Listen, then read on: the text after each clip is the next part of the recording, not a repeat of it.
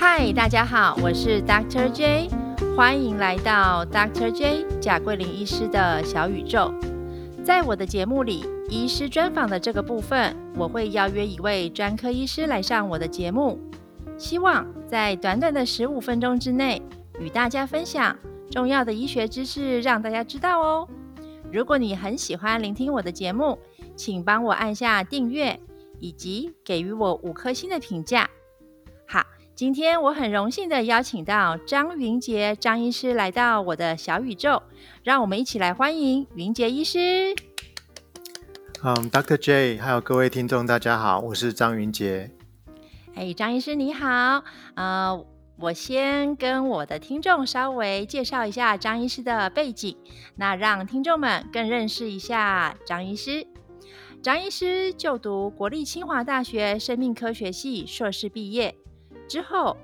呃，张医师到菲律宾东方大学的学士后医学系研读医学。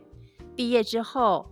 他回到台湾的东部花莲慈济医院小儿部，接受相当完整的住院医师、总医师以及小儿肠胃次专科的训练。目前，张医师除了身兼儿科医师、青少年科医师的责任之外，他还是花莲慈济医院儿保医疗中心的主任哦。啊，张医师，你的抬头好多哟。嗯，其实我还是最喜欢人家叫我青少年医师。哦，真的，嗯，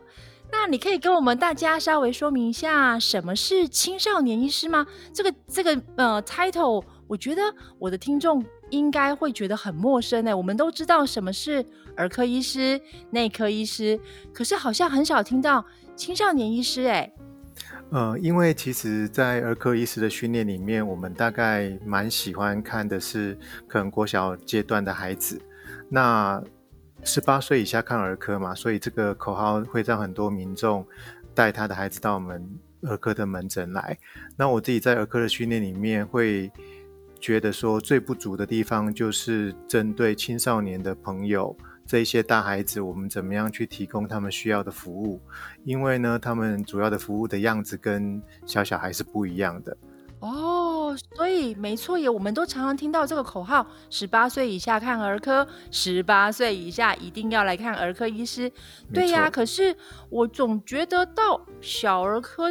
嗯，来看的都是很小的孩子，可能就是五岁以下、六岁以下，反而好像那些呃国中甚至于高中，也就是十一二岁、呃十五六岁的大孩子们，好像很少去看小儿科，对不对啊？没错，因为其实，在这些青少年的门诊里面，他们真的很难来得了医院。哦，那我这三四年从美国训练回来之后的观察，大概就会觉得说，青少年的议题对很多的家长来讲，他们大家都不认为是一个太大的问题。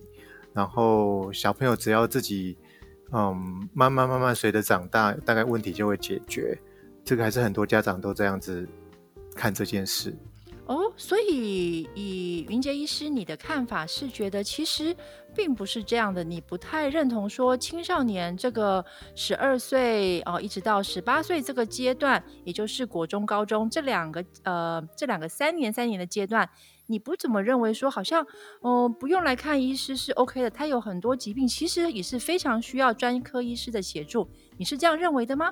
嗯，确实是这样子。因为其实青少年他会面临到的问题，可能包括适应、包括课业、包括家庭跟父母的互动，包括他的人生的一些生涯规划的探索，这些其实都是在青少年医师的一个服务范围里面。那这一些事情，也许困扰这一些，嗯。小屁孩好了，因为真的有很多大很多大人都觉得他们可能大概嗯非常难捉摸，然后就是父母的保存期限只有十年，那我现在可能你不理我，我就也尽量不要去碰你这个刺猬小孩。所以我觉得其实青少年他在成长的历程常常是孤单的，需要被帮忙的，但是又不知道怎么样讲出来。对，所以所以他们有一部分的困惑是这样。嗯，那。云杰医师，你可以跟我们听众分享一下，呃，最近你比较有趣的与青少年呃接触啊、有什么特别的让你印象深刻的临床医学的一些临床经验呢？可以跟我们分享一下吗？OK，嗯，我记得大概是这这最近的这一个礼拜吧，就是一般来说我们在急诊的时候会遇到说吞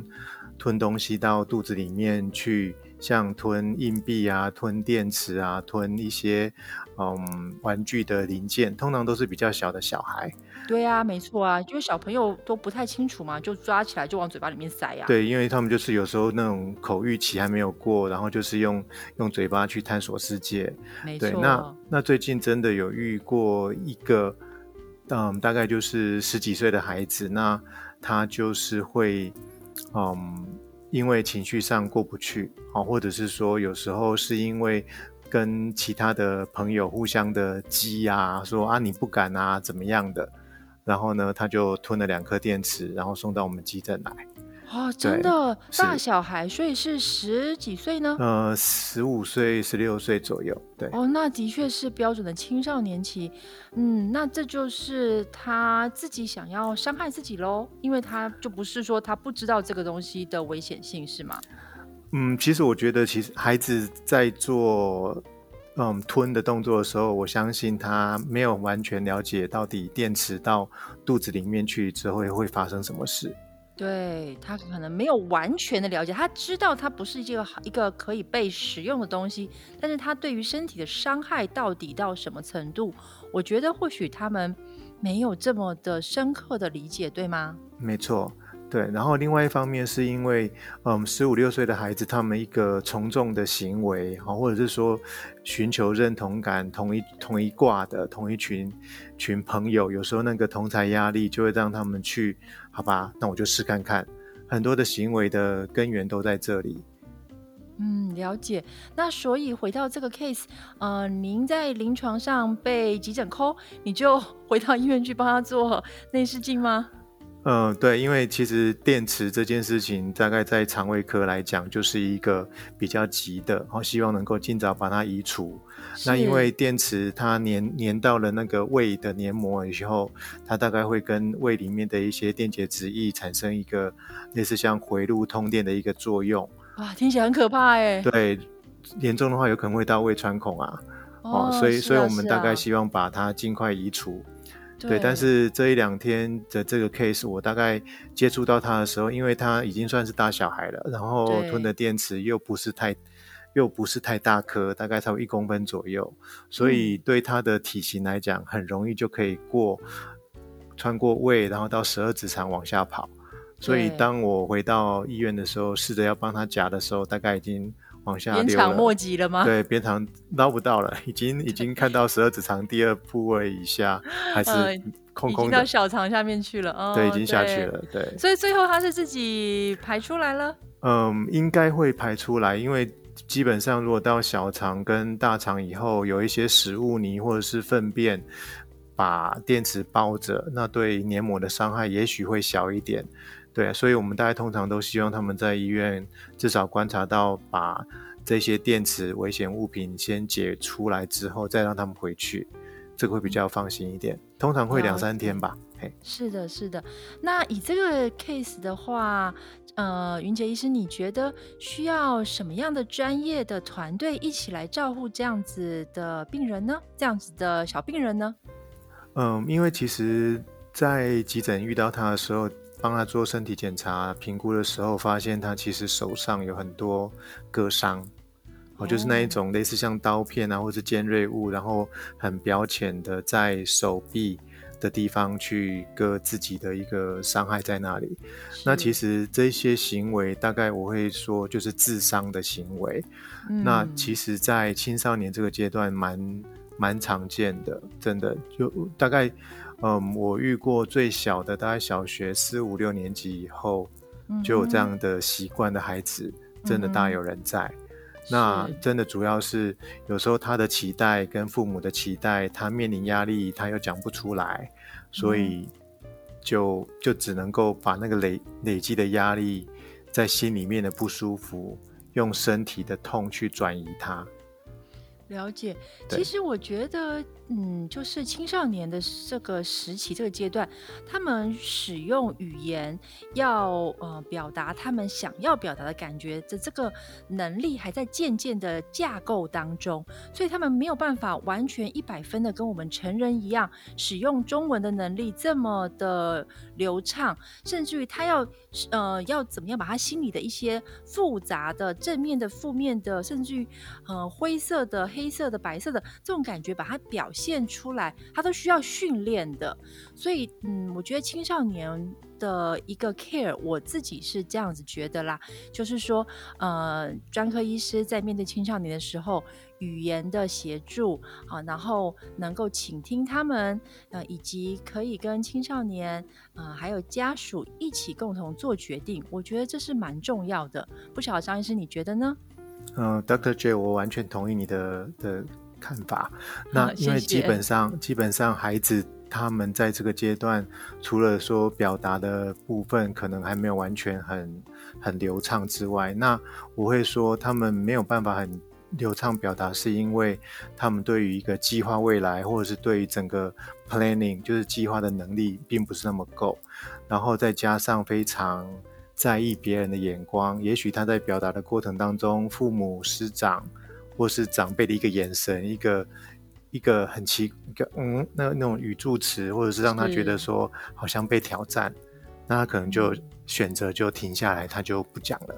对，所以所以真的在十五六岁这个阶段，那个自我会需要让他们有时间慢慢慢慢长出来。所以我如果会想要给嗯听众中为为人父为人母的一些建议的话，大概就是不要太快去把孩子的意见给挡下来，然后去听一听他这个想法后面的动机是什么。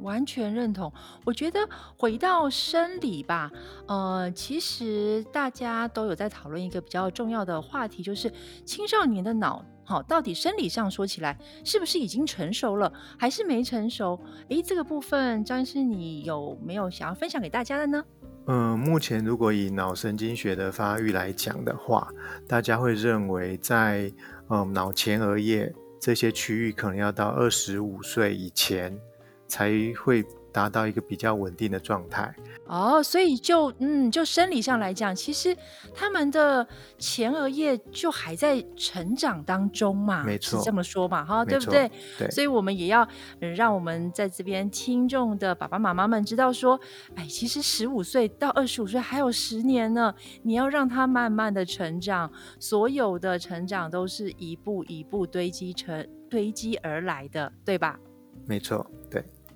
嗯，太好了。那张医师，我最后还有一个小小的问题想跟你请教一下，你觉得目前青少年专科医师啊这个名词在啊、台湾目前还没有很普及嘛？那你目前已经是青少年专科医师，那也是呃在台湾很早哈、就耕耘青少年专科这个领域的呃算是嗯 pioneer 吧。那您觉得你对台湾青少年专科医师未来有没有你个人的期许呢？嗯，关于这个问题，其实还蛮大的。那 原因是因为，就像我们刚刚在讨论的过程当中，应该 Dr. Jane 你也意识到，很多的孩子他不会来到医院，所以对于未来的发展来讲，我大概会觉得说，既然孩子大部分的时间都在学校，虽然说现在因为疫情的关系，所以停课停学。嗯，停课都没有到学校了，但是我觉得学校这个场域其实应该是青少年医师可以去跟嗯学校的老师、学校的的保健中心，然后学校可能辅导室这些可以一起协力来帮助孩子，甚至可以把家长也在那个场合里面拉进来当做伙伴，一起去了解孩子的需求，然后让他们可以得到更好的照顾。因为在青少年的门诊里面，大概没有办法用常规的儿科门诊或者是一般那个看诊的那一种角度来解释，因为毕竟他要建立关系，能够让他好好的把他的心理的状况、各方面身体的状况讲出来，至少要三十分钟到一个小时的时间。所以那那这一条路要转换还蛮漫长的。换句话说，云杰医师，您觉得，诶，也许青少年专科医师 reach out 到达呃国中、高中里面去，这样子是真正的对青少年会有一些帮助。你的想法是这样喽，对吗？对对，我的想法，而且我自己也已经有落实在华联这边，那就是一个礼拜会到慈济中学当校医一个早上。所以在那个早上里面，我大概就可以跟孩子有比较充裕的时间，那也可以让老师或者学校其他会接触到孩子的人，知道说孩子在想什么，也许就是当一个翻译机的角色，那那让孩子在学校的生活各方面的的适应或者是调节，会会更顺畅。了解，我也完全认同呢。我认为青少年专科医师如果未来有机会的话，能够进入到国中、高中这个呃学校的领域去担任校医的责任，我觉得会对青少年很有帮助呢。啊，今天很高兴云杰医师与我们快速的、深入简出的分享有关青少年医学的重要知识给大家知道哦。啊，希望今天来到我小宇宙的你们。对于这个很新的 topic 有更多一点的认识，知识就是力量。Until then，我们下次再见。谢谢云杰医师，拜拜。拜拜，谢谢大家，谢谢 Dr. J 的邀请。谢谢，拜拜。拜拜。